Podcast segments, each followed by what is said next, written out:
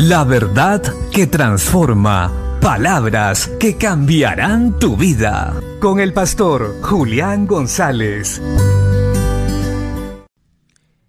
La Biblia dice en Hebreos capítulo 11, verso 1. Ahora bien, tener fe es estar seguro de lo que se espera y estar convencido de lo que no se ve. Qué maravilloso es poder conocer la verdad, porque esa verdad nos hace libres. Ahora bien, nosotros los creyentes estamos seguros, a diferencia de aquellos que han decidido seguir sin Dios.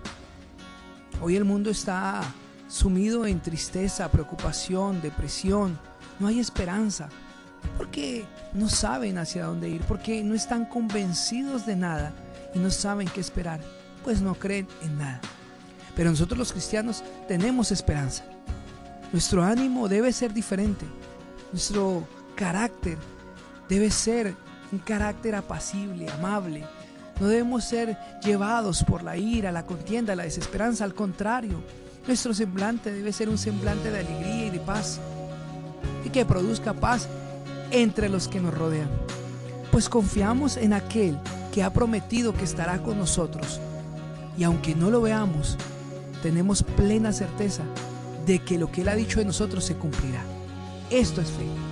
Estamos seguros de que Él nos dará la victoria en la casa, en el trabajo y en todo lo que emprendamos. Estamos seguros que Él volverá por nosotros y nos dará una vida eterna gloriosa a su lado. Estamos convencidos de que aunque en este presente no veamos lo que queremos, en Él ciertamente lo veremos.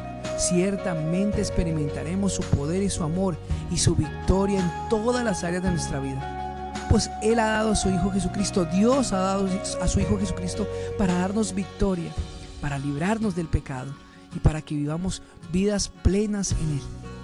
Así que no descuidemos la fe, fortalezcámosla a través de la palabra de Dios. Sigamos creyendo, sigamos esperando, porque ciertamente lo que Dios ha dicho de nosotros se cumplirá. Bendiciones.